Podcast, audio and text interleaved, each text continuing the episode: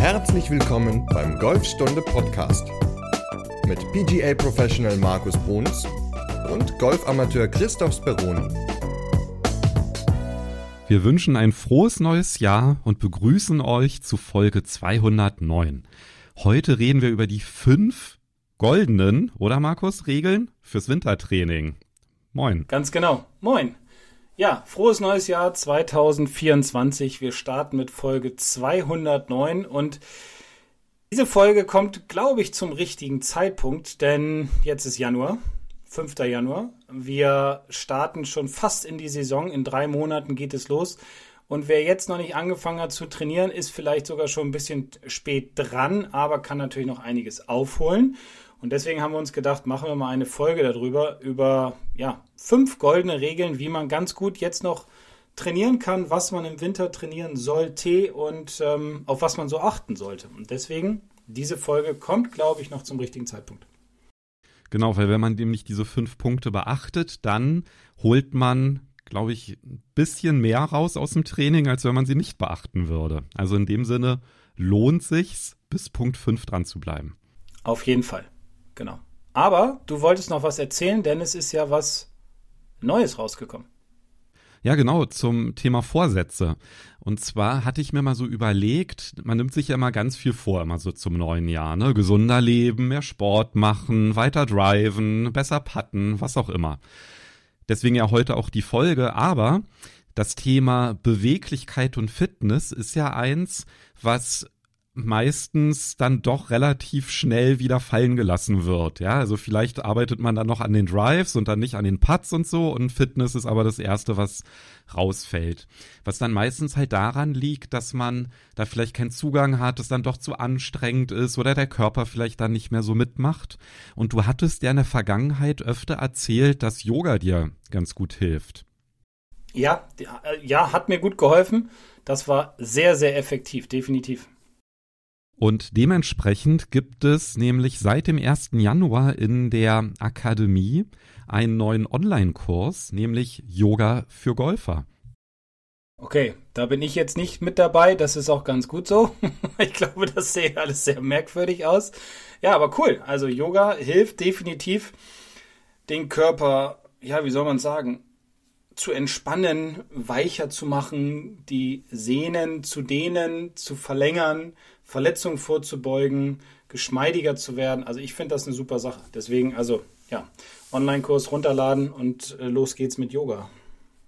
Und vielleicht noch, weil mir das ja dann auch immer so bisher so ging, dass mir so ein bisschen der Zugang gefehlt hat. Ne? Dass man denkt, so ja, klingt irgendwie gut, aber ich weiß gar nicht, was ich da machen soll. Und ich traue mich da jetzt vielleicht auch nicht in Yogakurs rein, äh, aus unterschiedlichsten Gründen. Und da haben wir uns nämlich dazu Gedanken gemacht, beziehungsweise der Nino Gräser, der ist ja Diplom-Sportwissenschaftler und hat ja auch schon so ein paar Fitnesskurse konzipiert, die es in der Akademie gibt. Und der hat halt auch nicht so die Ahnung von Yoga, ähm, hat aber sich halt dann so Gedanken gemacht, okay, was sind denn so die zentralen Bewegungen und hat sich dann mit der Bisset Akame zusammengesetzt. Das ist eine sehr erfahrene und total sympathische Yoga-Lehrerin. Und die haben dann halt zusammen einen Kurs ausgearbeitet. Und zwar sind das Mitmachvideos. Das sind so sechs videobasierte Yoga-Klassen. Und diese Trainingseinheiten, die kürzeste dauert nur acht Minuten, die anderen, die sind alle so um eine halbe Stunde. Und das sind dann halt wirklich ganz gezielte Yoga Einheiten, um zum Beispiel die Beweglichkeit in der Rotation zu bewegen oder die Stabilität zu verbessern oder eine bessere Balance zu gewinnen oder die Hüfte zu mobilisieren und zu aktivieren. Also eigentlich so alles, was uns Golfern das Leben schwer macht, weil wir da Probleme mit haben. Das ist halt in unterschiedliche Yoga-Klassen, also so heißen ja dann ähm, so Yogakurse, sind, sind dort eingeflossen und da kann man halt wirklich Stabilität, Drehung, Wirbelsäule, Gelenke, Balance und halt so Ganzkörperaktivierung so in diesen unterschiedlichen Einheiten gezielt angehen und kann ich halt nur jedem empfehlen, weil das ist halt ein geringer Zeitaufwand, man kann zu Hause machen, man braucht keine Hilfsmittel, man braucht keine Vorerfahrung und das hilft halt wirklich fit zu bleiben und man profitiert auch noch im Golfschwung davon. Total klasse. Also kann ich nur jedem empfehlen, es wirklich mal zu machen. Und ja, was kostet der Online-Kurs? Der kostet normal 29 Euro. Der ist aktuell im Einführungspreis 19 Euro, aber der ist halt für Mitglieder der Akademie kostenlos ab der Bronzemitgliedschaft. Also alle, die eine Mitgliedschaft haben, die haben ja immer den vollen Zugriff auf alle Kurse und da ist der natürlich dann wie immer mit enthalten. Perfekt. Also für 19 Euro, wenn man oder 29 oder als Mitglied, das ist schon echt richtig gut. Das wird euch definitiv nach vorne bringen. Ich kann es nur jedem empfehlen. Und wenn ihr noch nicht den Vorsatz habt, gehabt habt, dann ist jetzt noch mal ein ganz guter Zeitpunkt, sich den dann vielleicht dann doch noch vorzuknöpfen. Ja, sehr gut. Und es hilft sogar auch, um fit durch den Winter zu kommen, um geschmeidig dann in die Saison starten zu können. Ja, ja, weil gerade, ne, wenn man im Winter trainiert, mit der Kälte ist es ja auch schwierig, in Bewegungen reinzukommen. Und wenn man dann halt ganz dick eingepackt ist, dann ist es ja manchmal auch gar nicht so einfach, irgendwie sich da zu drehen. Und damit sind wir eigentlich schon beim ersten Punkt der fünf goldenen Regeln fürs Wintertraining gelandet. Ja. Nämlich bei den Klamotten.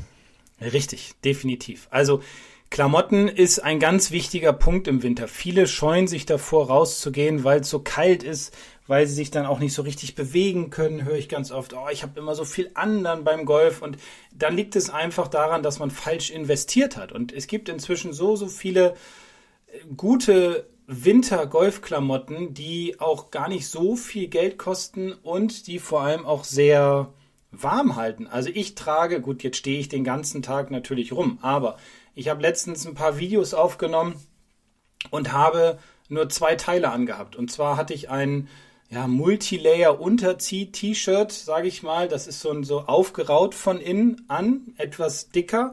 Und darüber hatte ich ja nochmal so ein, so ein Hoodie, der auch aufgeraut ist. Das war gar nicht so dick alles, sondern es waren nur diese zwei Schichten, die dadurch, dass ich mich dann bewegt habe, also dadurch ist keine Wärme weggegangen von meinem Körper, nachdem ich angefangen habe, Bälle zu schlagen und diese Videos aufgenommen habe das hat mir sehr, sehr gut geholfen. Und ich sehe es immer wieder, dass viele Leute mit dicken Winterjacken dann da auf der Driving Range stehen und sich überhaupt nicht bewegen können, können die Arme nicht heben, können sich nicht vernünftig drehen. Das sind halt so Dinge, ja, die dazu führen, dass die Bewegung darunter leidet. Deswegen investiert in vernünftige Winterkleidung. Es müssen nicht drei, vier, fünf, sechs Lagen sein. Man kann auch mit zwei oder drei Lagen wunderbar trainieren.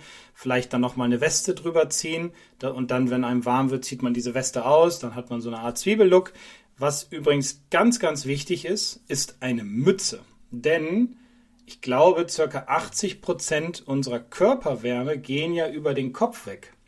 Und auch da habe ich festgestellt, wenn ich eine Mütze trage, wenn ich Bälle schlage, hilft mir das, warm zu bleiben. Ja, weil die Wärme bleibt dann einfach mehr beim Körper und dadurch, dass die Mütze halt drauf ist auf dem Kopf, geht die Wärme nicht weg. Und das ist auch nochmal ein ganz, ganz wichtiges Utensil. Also nicht unbedingt ein Cappy, das funktioniert auch ganz gut, aber auf jeden Fall eine Mütze mit aufsetzen. Zwiebellook, Multilayer, Unterzieh-T-Shirt, vielleicht noch ein Pullover drüber und eine Weste und als Zwiebel dann rumlaufen und sich dann langsam, ja, entkleiden. also nicht komplett bitte, aber zumindest etwas weniger, damit man sich besser bewegen kann. Und Wintergolfhandschuhe. Ja, geht auch, genau. Das sind die Fingerhandschuhe, wunderbare Idee. Nicht die Fäustlinge benutzen und damit spielen, weil der Griff, ja, funktioniert da nicht. Mir ist damit mal der Schläger aus der Hand gerutscht, weil die natürlich auch ein bisschen rutschiger sind. Wintergolfhandschuhe sind auch gut und äh, vernünftige Schuhe anziehen. Letztens kam eine Dame mit Axt an die konnte sich nicht ganz so gut bewegen, ja, weil das waren so hohe, die über den Knöchel hinausgingen, so bis zur Hälfte der Wade. Da war sie etwas eingeschränkt in der Bewegung. Ja, also auch da vernünftige Schuhe. Golfschuhe sind super, ja. Ich meine, die Füße sind auch warm dann, wenn man sich bewegt. Also von daher, das sollte man beachten als erstes, wenn man auf die Driving Range geht oder wenn man spielen geht. Ich gehe jetzt auch im Winter immer abends auf die Range und ich habe halt auch meistens so lange Männer an, weil die Beine ja natürlich auch sehr schnell kalt werden, dann eine normale Hose. Dann habe ich auch Funktionsshirt, so wie du es beschrieben hast, finde ich halt ganz wichtig, dass die Wärme einfach am Körper bleibt. Dann habe ich tatsächlich auch noch mal so ein Funktionspulli auch noch mal drunter, so ein dünn. Mhm. Dann eine dünne Steppjacke und eine Weste, weil eine Weste hat einen riesen Vorteil, dass man die Arme einfach viel besser bewegen kann. Also die ist dann zwar ne, relativ ähm, dick und ähm, so mit Daunen, hält den Körper total warm, aber man hat halt trotzdem noch die gute Bewegungsfreiheit, weil das ist halt das Blöde, wenn man dann irgendwie gar nicht die Arme richtig bewegen kann, ist man halt mega eingeschränkt und das funktioniert jetzt bei mir ganz gut. Also in dieser Zusammenstellung. Ja, sehr gut. So ein Zwiebellook da, ne? Wenn dir zu warm wird, ziehst du es dann halt aus. Das ist natürlich auch nochmal ganz gut. ja, also ehrlich gesagt ziehe ich es eigentlich nicht aus. Also höchstens ah, okay. mache ich vielleicht nur den Reißverschluss so ein kleines Stück auf oder irgendwie sowas oben am Hals. Aber so wenn man jetzt abends bei der Kälte, gestern war auch so stürmisch, ja. da, da war ich dann eigentlich ganz froh, dass ich die Schichten anhatte. Also da haben die Temperaturen jetzt keinen Anlass gegeben, dass man da jetzt irgendeine Schicht beiseite packt. Ja, okay. Du als Bremer bist ja da vielleicht auch ein bisschen härter gesottet und äh, bist dann relativ schnell dann oberkörperfrei. das will keiner sehen. Nee, um Gottes Willen. Nein, also auch ich bin eher eine Frostbeule, aber tatsächlich durch diese Klamotten, das hilft mir wirklich auch über den Tag hinweg warm zu bleiben. Klar, wenn ich jetzt Unterricht gebe, habe ich natürlich auch noch eine dicke Jacke an. Ich habe sogar Vielleicht ist das auch nochmal eine ganz gute Idee. Muss mal gucken, wie man sich damit bewegen kann. Ich habe vor ein paar Jahren mal einen Wärmegürtel geschenkt gekriegt zu Weihnachten. Der ist ganz cool, der hat einen Akku dran, den lädt man dann einfach immer auf und der hält so sechs bis acht Stunden und der hält den Rücken auch schön warm. Das finde ich auch nochmal eine coole Sache. Ähm, der ist nicht so sperrig, es geht. Man kann sich ganz gut damit bewegen, muss man halt selbst mal ausprobieren. Ja, Nieren sind natürlich auch immer so ein Punkt, ne? Wenn man da halt ja. kalt wird, wird's unangenehm. Oder ansonsten halt einfach eine Thermoskanne auch mitnehmen mit einem warmen Getränk, weil das hilft natürlich auch super, ne? Wenn man da so einen warmen Schluck ja. Tee zu sich nimmt. Ja. Oder einen kleinen kurzen zwischendurch irgendwie so. ja. Du schon wieder. Nein, ey. Quatsch. ja, hier im Norden trinkt man gern auch mal einen Korn, ne? So. Jo, aufs neue Jahr, ne? Stimmt. Aber nur weil ja. man einen kurzen trinkt oder sich warm anzieht, heißt das ja noch lange nicht, dass man warm ist. Und damit kommen wir zur zweiten goldenen Regel.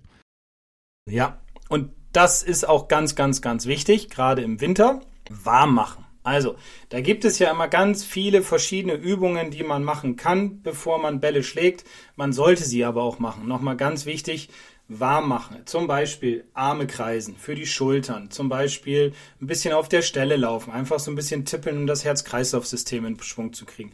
Man kann auch, wenn es einem nicht unangenehm ist, einen Hampelmann machen. Dadurch bewegt man ja nochmal den gesamten Körper. Man, das Blut kommt in Wallung.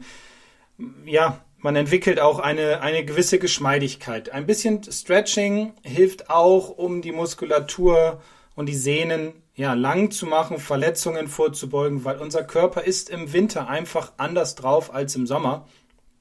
Er ist fester, er ist starrer, er ist steifer, man kann sich nicht ganz so gut bewegen. Deswegen ist auch Warmmachen vor einem Training immer ein ganz wichtiger Faktor. Und Warmmachen bedeutet nicht, auf dem Weg von zu Hause zum Golfclub die Sitzheizung anzumachen und die Klimaanlage auf 23, 24, 25 Grad zu drehen. Das bringt mich nicht weiter, sondern ich muss Verletzungen vorbeugen, die ja leider im Winter häufiger vorkommen. Deswegen ein kleines bisschen bewegen, Herz-Kreislauf-System in Schwung kriegen, bisschen Arme stretchen, die Hüften, den Rücken, alles ein bisschen ja, lockern und dafür gibt es ja auch eine ganze, ganze Menge Videos. Da kann man sich mal welche raussuchen für fünf Minuten vorher einfach warm machen und, und fertig. Und das ist perfekt. Ja, sollte man genau, auf vor allem die Gelenke. Genau. Ne? Es geht ja auch genau. ganz stark um die Gelenke, dass die einfach so ein bisschen mobilisiert werden, ein bisschen geschmeidiger werden durch die Bewegung. Da gibt es auch ein E-Book, was wir haben. Ähm, das ist sogar kostenfrei für alle Mitglieder der Akademie, auch in der kostenlosen Mitgliedschaft. Das verlinken wir auch noch mal in der Podcast-Beschreibung. Stimmt, das hatte ich, haben wir auch noch nie erwähnt. Es gibt ähm, neuerdings eine kostenlose Mitgliedschaft. Da gibt es zwei E-Books und zwei Online-Kurse. Und das eine E-Book ist halt genau das Besser in die Runde starten mit den Übungen zum Aufwärmen. Ja, sehr gut. Perfekt. Auf jeden Fall runterladen. Genau, Link in der Podcast-Beschreibung. Übrigens genauso wie der Link zum Yogakurs. Mhm. Und auch den nutzen. Aber hilft auch, sehr gut. Ja, ich will gar nicht so viel zum Aufwärmen sagen, weil da muss jeder für sich auch immer gucken, was kann er, was kann er nicht. Ähm, wichtig ist halt nur, dass man es macht. Das ist Regel Nummer zwei. Und ja, Regel Nummer drei sollten wir dann mal angehen. Ja, was ist denn da die dritte goldene Regel? Jetzt kommen wir so in den Trainingsbereich hinein Und ich empfehle ja immer im Winter auch Unterricht zu nehmen, definitiv. Nicht nur im Sommer, sondern auch im Winter mal fünf, sechs, sieben Stunden. Bestimmt hat der Golfpro im Golfclub ja verschiedene Angebote über den Winter, dass man die auch mal in Anspruch nimmt, um dann an seiner Technik zu feilen, weil ja, Technik ist ja nur einer der wichtigsten Punkte überhaupt, um den Ball gerade zu schlagen, um guten Ball-Bodenkontakt zu kriegen, um den Slice zu besiegen, was auch immer. Und wenn man jetzt nichts tut, wird die nächste Saison nicht unbedingt besser als die vorherige, wenn man da schon mit einem Slice gekämpft hat. Deswegen jetzt sollte man auf jeden Fall nochmal nachfragen, ob der Pro noch Kapazitäten hat. Nicht, dass es dann irgendwann zu spät ist. Und dann sollte man sich immer, ja, sollte man, wenn man dann selbst trainiert, diese Technikdinge auch mit in das Training integrieren auf jeden Fall. Nicht zu viel. Es sollten vielleicht so 10, 15 Minuten fürs Techniktraining ja, draufgehen, in Anführungsstrichen, also im positiven Sinne, dass man wirklich darauf achtet, was der Golflehrer mir als Spieler gesagt hat. Wenn ich zum Beispiel am Griff arbeiten soll, dass ich hauptsächlich auf den Griff arbeit, äh, ähm, achte. Wenn ich mehr von innen an den Ball schwingen soll, dass ich mir dann ein Hilfsmittel nehme, was mir hilft, die Körbe aufstellen zum Beispiel, worüber wir auch schon oft gesprochen haben. Das ist immer ganz wichtig, dass man dann diese Hausaufgaben, die der Pro einem gibt, dass man die auch vernünftig, konsequent und in Ruhe trainiert, denn dann senkt sich das Frustlevel und das Spiel wird definitiv besser werden. Genau, und ich glaube, bei dem Punkt Techniktraining sind zwei Sachen ganz, ganz wichtig. Das eine ist halt ein klares Ziel, weil wenn ich halt nicht genau weiß, ja, ich slice den Ball und ich versuche jetzt einfach mehr Bälle zu schlagen, ja, und ich weiß gar nicht, was ich da genau machen soll. Dann habe ich zwar das Ziel, den Slice zu eliminieren, aber ich weiß ja gar nicht, woran ich arbeiten soll. So, und das bedeutet, wenn ich das nicht habe, dann ist die Wahrscheinlichkeit ziemlich hoch, dass ich das Falsche übe. Und wenn ich das Falsche übe, dann schleifen sich halt schlechte Bewegungsmuster ein. Ja, also ich erreiche sogar das Gegenteil, dann wäre es sogar besser, eigentlich gar nicht zu trainieren. Ja. Und der zweite Punkt ist, wenn ich halt das klare Ziel habe, also zum Beispiel ich slice, ist ja jetzt nicht das Ziel, ist das Ergebnis, sondern ich will jetzt irgendwie ähm, mehr von innen an Ball kommen oder ich möchte ähm, besser greifen, ne? das, was du halt beschrieben hast, dann brauche ich halt eine strukturierte Vorgehensweise. Und dann ist halt die Frage, woher kommt denn diese strukturierte Vorgehensweise? Und wir hatten ja sogar im Vorfeld dieser Folge so ein bisschen drüber gesprochen, weil mein Technikziel ist es jetzt aktuell gerade, dass ich ähm, es schaffe, meine Arme im Abschwung ja, wie würdest du es beschreiben? Besser zu senken? Also nicht so mit der Schulter, also ein bisschen ja, weniger die Schulter reinzudrehen, sondern die Arme im Abschwung besser, sauberer zu senken. Genau, genau, so würde ich es beschreiben. Also deine Unterarme etwas mehr nach hinten zu rotieren, beschreiben wir es mal so, anstatt nach vorne jetzt sind wir halt bei der Aufgabe. Die Frage ist ja, wie mache ich denn das? Und ja. da muss man natürlich dann auch irgendwie so einen Anknüpfungspunkt finden. Und du hast mir dann halt Übungen gesagt. Du hast halt auch gesagt, naja, du kannst das halt ansteuern, dass du im Abschwung deine Unterarme nach rechts hinten? rotierst, also nach hinten ja. rotierst. Ja, genau. Und mach das halt im ersten Schritt nicht mit dem Driver, sondern erstmal langsam mit dem Eisen und so weiter. Und das ist halt diese strukturierte Vorgehensweise, die ich brauche. Und naja, wenn man da niemanden hat, der einem das sagt, dann wird's halt schwierig. Ja, man weiß dann ja auch gar nicht, was man trainieren soll. Ja, man schlägt äh, hunderte von Bällen und es wird einfach nicht besser. Man probiert irgendwelche Dinge aus, dann funktioniert es vielleicht mal kurzfristig, dann merkt man aber nach einer gewissen Zeit, hm, irgendwie funktioniert es doch nicht, na dann probiere ich mal wieder was anderes aus und dann ist es wahrscheinlich schon zu spät. Deswegen ist es einfach so, man kommt nicht um den Golflehrer herum. Man sollte ihn definitiv aufsuchen. Ja, wir haben schon oft gesagt, gerne auch Online-Coaching machen. Gibt es ja auch etwas, was ich anbiete. Aber das sind Dinge, die, die sind jetzt halt wichtig, gerade zu dieser Jahreszeit, um einfach gut in die Saison starten zu können, um mit wenigen Fehlern starten zu können und um ja, positiv durch die Saison zu gehen. Das ist übrigens auch der, dieser Riesenvorteil vom Online-Coaching, das verlinke ich ja auch noch mal in der Podcast-Beschreibung, dass wenn ich dann so eine Trainingseinheit umsetze, dann kann ich halt noch mal den letzten Schwung aufnehmen von meiner Trainingseinheit, dann schicke ich dir den und dann kannst du mir halt das Feedback geben, ja, mach genau so weiter. Oder oh, jetzt hast du es hinbekommen, jetzt kannst du folgendes versuchen. Und das ist natürlich für mich auf jeden Fall total dankbar, wenn ich einfach so eine klare Aufgabe habe, auf die ich mich halt fokussieren kann und mich dann halt nicht verliere, ne? dass ich mit einem klaren Fokus in meine Trainingseinheit reingehe. Ja. Der Fokus ist wichtig. Ein Fokus ist nicht sich hinstellen und einfach Bälle kloppen. Fokus ist, über Technik nachzudenken. Viertelstunde jeweils ungefähr immer Techniktraining machen. Bewusst das trainieren, was die Aufgabe ist. Vielleicht mit einem Hilfsmittel, vielleicht auch nicht, vielleicht nur mit dem Gefühl, ein Feedback sich selbst erarbeiten und dann kommt man gut voran. So, ich finde Hilfsmittel auf jeden Fall. Also wenn ich mal an der Technik arbeite, finde ich es total sinnvoll, wenn ich jetzt so einen Eimer Bälle habe, mir die so einzuteilen. Vielleicht mache ich mir sogar kleine Päckchen mit den Bällen, dass ich mir so mehrere Fünferstapel hinlege und dann sage ich so, jetzt mache ich mal fünf, also zum Beispiel, ne, ich will den Ball besser eine Aufwärtsbewegung treffen mit dem Driver, lege ich mir meine Schlägerhaube hinter den Ball hin, dass wenn ich den schlage, dass ich versuche, nicht diese Driverhaube zu berühren. So, dann mache ich da erstmal fünf Schwünge damit, ähm, sag mit einem ganz geringen Tempo. So, dann die nächsten fünf mit ein bisschen höheren Tempo.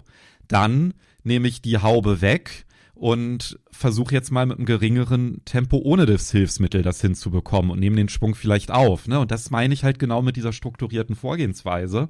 Und dann ist halt auch so eine Trainingseinheit viel effektiver, als wenn ich jetzt den ganzen Eimer komplett gleich behandle. Ja, Effektivität ist dadurch natürlich sehr gut gegeben, als einfach die Bälle auszukippen und draufzuhauen. Also Feedback finde ich persönlich auch immer ganz, ganz wichtig. Das, was du jetzt gesagt hast mit der Haube oder mit dem Eimer hinlegen oder äh, drei Bälle in eine Reihe legen und der mittlere muss getroffen werden und die anderen beiden sollen liegen bleiben. Es gibt ja eine ganze Menge simple Übungen und simple Hilfsmittel, die man einfach verwenden kann. Und nicht nur auf der Driving Range, sondern zum Beispiel auch Patten zu Hause, dass man sich eine Pattmatte nimmt, ähm, keine Ahnung, für ab zwei Meter positioniert man dann zwei Tees nebeneinander, die etwas breiter sind als der Patterkopf, legt den Ball dazwischen und puttet da durch. Das ist dieser Gate Drill von Tiger Woods. Einfach die Tees nicht treffen. Ja, hilft ja auch schon, um die Mittigkeit oder eine bessere, einen besseren Treffmoment herzustellen. Das sind so Kleinigkeiten, die ganz, ganz viel bewirken können, die ja positiv sein werden. Deswegen ab auf die Range oder zu Hause auf die Puttmatte mit ein paar ganz simplen Hilfsmitteln trainieren. Und ich glaube, gerade der Ballkontakt wird sich definitiv schnell verbessern, Schwungbahn wird sich verbessern, Beiflug wird sich verbessern. Ja, in dem Pro auch noch Hilfsmittel verwenden, hilft definitiv. Und nicht denken, dass wenn man im Winter fünf Bälle mit einem Hilfsmittel geschlagen hat, dass dann halt schon ein Effekt entsteht. Immer wieder hin und her, ne? Mit, ohne und halt auch wiederholen in der nächsten Trainingseinheit, weil das muss sich halt einschleifen über den Winter und das ist halt nicht mal mit ein paar Schlägen getan. Nein. Wenn wir jetzt den dritten Punkt abgehakt haben, also das strukturierte Techniktraining, dann ist es ja auch so, dass du natürlich auch sagst, neben dem Techniktraining gibt es natürlich ja auch das ähm, Spiel auf dem Platz. Was ist denn da eine goldene Regel? Ja, es gibt, also das Spielen auf dem Platz ist natürlich auch ganz, ganz wichtig und man sollte versuchen, auf jeden Fall einmal in der Woche auf den Platz zu kommen. Es ist ja logischerweise durch die Helligkeit immer, ist man ja eingeschränkt und ich würde trotzdem empfehlen, zu versuchen, am Wochenende neun Löcher zu spielen. Und bei der, bei den neuen Löchern würde ich vielleicht gar nicht um ein Ergebnis spielen. Oft sind ja auch nur Wintergrüns da, ähm, auf einigen Plätzen, die haben nicht unbedingt die Sommergrüns offen, was ja auch völlig okay ist. Und dann würde ich trotzdem spielen gehen und würde eine Analyse machen. Also zum Beispiel Analyse von meinen Drives. Wie weit, wie viele Drives habe ich aufs Fairway gekriegt? Oder wo sind die meisten meiner Drives gelandet? Sind die entweder rechts in den Büschen oder links in den Büschen gelandet? Ja, oder auch man kann auch eine Analyse dann machen, wie weit, äh, wie, wie habe ich meine Bälle vom Fairway getroffen? Hatte ich viele fette Kontakte, viele dünne Kontakte? Waren die sehr gut, die Eisenschläge, die Hölzer, die Hybriden? Wie waren die Flugkurven? Sowas sollte man gerade jetzt im Winter noch expliziter beachten, weil dann kann man darauf sein Training aufbauen. Man kann dann auch seinem Golflehrer sagen, pass auf, ich war jetzt zweimal spielen die letzten zwei Wochen und ich habe festgestellt, dass ich irgendwie von sagen wir mal, bei neun Löchern schlägt man siebenmal den Driver von mir aus. Also bei 14 Drives habe ich 13 Mal den Ball gesliced. Ja, dann ist es wichtig, dass man daran arbeitet, dass man dann eine Übung oder ein Drill von dem Trainer bekommt, ja, oder man hat das irgendwo gesehen, dass man vielleicht den Griff verändern muss, vielleicht die Schwungbahn, vielleicht das Setup, was auch immer, um einfach mehr Bälle auf die Bahn zu kriegen. Und dann trainiert man das und dann geht man beim nächsten Mal wieder raus und überprüft wieder, wie viele Drives habe ich dieses Mal rechts weggehauen oder wie viele mehr Drives habe ich auf die Bahn bekommen.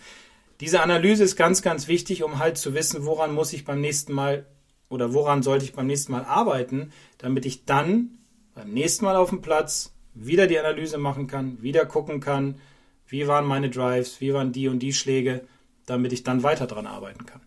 Wenn man Sommergrüns hat, kann man natürlich auch noch mit aufs kurze Spiel achten. Beim Wintergrün ist immer so ein bisschen Patten, fällt dann leider meistens ein bisschen hinten runter. Chippen und Pitchen auch in der Regel, da achtet man dann eher aufs lange Spiel. Jetzt haben wir ja so einen kleinen Zielkonflikt zwischen den beiden goldenen Regeln, nämlich dem strukturierten Techniktraining und im Winter auch auf den Platz gehen. Weil wenn ich den Fokus im Training auf die Technik lege und dann halt auch noch genug Zeit habe und das Wetter mitmacht, auch auf den Platz gehen zu können, dann ist es ja jetzt total schwierig, du hast ja gesagt, wirklich zu spielen, Golf zu spielen, nicht dann halt an meine Technikgedanken zu denken, die ich dann halt vielleicht in meinen ähm, Technikeinheiten habe. Und da fehlt ja jetzt im Grunde noch so eine, eine Regel, die das Ganze verbindet. Ja, das ist ja die, die Frage an dich. Also Stichwort ist, äh, das Situationstraining nicht zu vernachlässigen, ja. beziehungsweise auch an der Routine zu arbeiten, selbst wenn ja. man ne, den Fokus auf die Technik legt. Da würde ich ja jetzt wahrscheinlich nicht immer die komplette ähm, Pre-Shot-Routine durchlaufen, wenn ich jetzt meinen Fokus auf der Technik habe. Aber Situationstraining als fünfte goldene Regel. Vielleicht kannst du das ja auch so ein bisschen einordnen. Wie viel Zeit sollte ich dafür verwenden und wie viel auf Technik? Das würde mich jetzt mal interessieren. Mhm. Ich würde immer mehr auf Situation verwenden als auf Technik. Also, ich hatte ja vorhin gesagt, ungefähr eine Viertelstunde Techniktraining. Dass, wenn man das Ganze in Ruhe macht, dann ist das viel, viel effektiver als wenn man einen Ball nach dem anderen schlägt und sich, wie gesagt, kein Feedback persönliches einholt oder mit dem Hilfsmittel arbeitet. Situationstraining finde ich persönlich sehr wichtig, versuche ich auch jetzt jedes Mal in die Trainingseinheit mit meinen Schülern zu integrieren. Äh, habe ich gestern gerade zum Beispiel mit einem Spieler gemacht, der war anderthalb Stunden da. Wir haben ungefähr eine halbe Stunde über die Technik gesprochen und die anderen 60 Minuten haben wir Situationen auf der Driving Range nachgestellt. Wir konnten nicht auf den Platz, weil es einfach geschüttet hat, es war stürmisch und so weiter.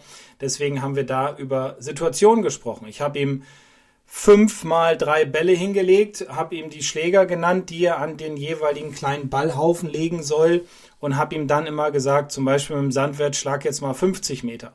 Gut, der Trackman hat natürlich geholfen. Er hat dann gesagt, der Ball war jetzt äh, 65 meinetwegen oder 49 Meter, wie auch immer.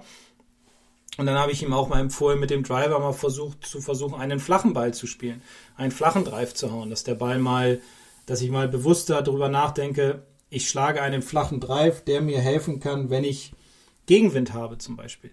Also Situationstraining halte ich für viel, viel sinnvoller als Technik. Das heißt, ich würde, wenn ich sage, ich habe 60 Minuten Zeit für Training auf der Range, 5 Minuten warm machen, Viertelstunde Techniktraining, vielleicht wären es auch 20 Minuten, das wäre das absolute Maximum und den Rest der Zeit dann in Situationstraining verwenden, weil das sind diese Dinge, die auf dem Platz viel, viel häufiger vorkommen und die muss ich, da muss ich ja wissen, was soll ich auf dem Platz machen.